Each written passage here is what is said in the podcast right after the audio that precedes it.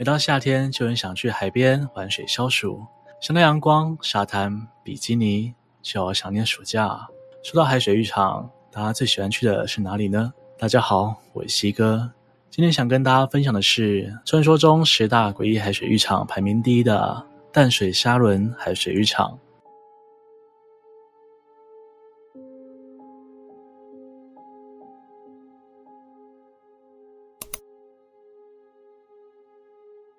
淡水沙仑海水浴场曾经是许多人的玩水圣地，不过在一九九九年就废弃了，因为其中的经营问题，还有水质不佳的问题，加上离岸流、漩涡暗流太多，所以溺毙事件频传，后来经营方就收掉了。不过这个红极一时的海水浴场，还是不断吸引游客到访，从而游客潜入戏水却发生意外。曾被列为危险海域，甚至被冠上“死亡沙滩”的恶名。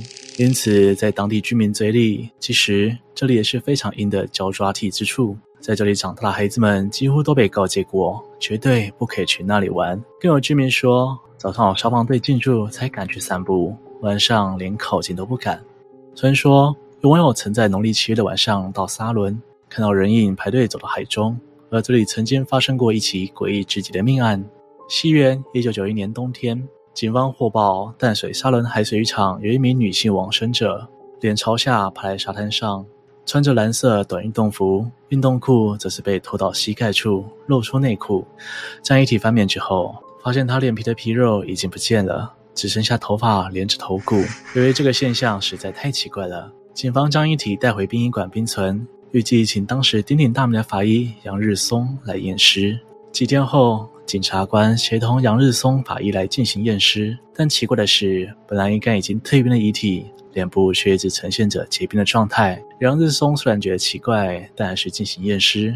对于死者的头部和胸腔进行解剖，他发现女子生前左后脑有遭受重击，喉部有击杀，因此判定应是生前落水。脸部因为没有退冰，无法勘验，但按照经验初步分析，应是遭鱼虾、螃蟹啃食。当晚，杨日松在家里听到外面有人敲门，家门外站着一个穿着蓝色运动服的女子。女子一开口就表示希望杨日松能帮她验伤，说着就头也不回地走了。他觉得很纳闷，突然灵光一闪，联想到早上勘察那名脸部无法退冰的遗体，立刻觉得事情一定没有想象的这么简单。于是联系了检察官，隔天一大早再次验尸，女子脸部就成功退冰了。法医这才发现疑点，原来是凶手用刀割下的。事后，法医请人把女子的衣服拿过来一看，果然是来敲门的女子穿的那件运动服。由于法医找到这个他杀的关键证据，后来也顺利将凶手逮捕归案。沙伦海水浴场关闭之后，在这片沙滩上丧命的亡魂也没有变少。传说那里有着水鬼，每年固定咬抓交替。其中传得最凶的，莫过于一对情侣在此地发生双双溺毙的命案之后，两人时常显灵的灵异事件。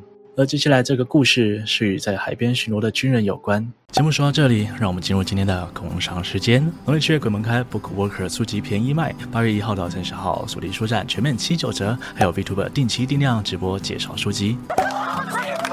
虽然我是纸本书派，但电子书让我不需要再把书本夹在背后，两天我就能用空闲的时间，用随身携带的手机把《阴阳剑子》全五集通通看完。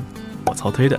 超好笑的！有兴趣的观众朋友，只要点击下方资讯栏的链接，就可以拥有下水道先生粉丝专属的一百元优惠券哦。走过路过不要错过，你一定会找到你感兴趣的书籍哦。当有人在海里需要救援或已经溺水，依照救难大队的说法，他们会取一个好听一点的代称，往生者会叫做海娃娃。有些人相信，当他们在打捞海娃娃或者溺水者时，如果没有进行特殊仪式，是不能直接叫唤对方名字的，因为依照习俗，当水鬼知道被害者名字。那被害者灵魂却被他们带走，可以想象成大家都有夜游过，一定有人提醒过大家，夜游时不能叫全名吧？一样的概念，所以当他们遇到这种状况，需要救人找人的时候，一般就会在心里向自己信仰的宗教默祷，取得帮助跟力量。大家都知道，当阿兵哥的日子十分漫长无聊，海巡整夜十二小时在海边，唯一的乐趣就是偷偷看人打野战了，你知道的，情侣之间的那种野战。有天晚上，大约凌晨两点多，步巡三人一组出勤巡逻，经过沙仑海水浴场的防风林时，突然在规律的海浪声中，听到了一阵不同于浪花的拍打声。仔细听，还能听到很压抑的喘息声。前面带队的士官停下来脚步，回头看到另外两个组员，三人会心一笑，立刻把身上的装备打包起来，避免发出太大的噪音。然后由最惨的士兵先去探路，他发挥国军优良战绩，手脚并用，以匍匐前进的方式立马升下，慢慢的爬向防风林。好不容易小心翼翼的靠近了防风林，他走到在前方大约十公尺左右漆黑的水泥碉堡旁，隐隐约约有两个身影正激烈的交战中。于是他赶紧探看周围，看看是不是有草丛堆或什么的掩蔽物，待会带学长他们躲起来好好看 live show。目光环绕一圈，发现右前方的草丛里。有两个身影在草丛旁的水泥战备坑道沟里趴着，看着大概轮廓，一个绑着马尾，一个短发，大概是一男一女并肩趴在那里偷窥。菜鸟心想，或许是另一对情侣也跑来打野战的吧。他正想回去把学长们带过来的时候，突然趴右前方那个绑马尾的身影缓缓地朝着他的方向转头了，只是他的身体没有动，但脑袋却整整转了一百八十度，与菜鸟形成一种面对面的状态。菜鸟吓了一跳，忍不住叫了一声，接着连滚带爬的往学长二人的方向跑去。不远处正在卖力表演的情侣也被这个叫声吓了一跳，两人连忙穿上裤子，找了一服，匆匆忙忙的离开了。新民跑在沙滩上，看到学长也正在朝他的方向走来，一接近学长就一阵骂，他害他们都没得看了。菜鸟把刚刚的事情原原本本的跟学长说。但一个学长半信半疑，带队的士官表示：“不要瞎掰好吗？”看学长不太相信的样子，还要叫菜鸟带他去里面看看。三人只好打开手电筒，往防风林的碉堡前进。到了碉堡，手电筒四处照来照去，只有看到一堆卫生纸、保险套等等的东西，其他什么也没有。士官看什么也没有，开始不断质问学弟：“鬼呢？鬼在哪？”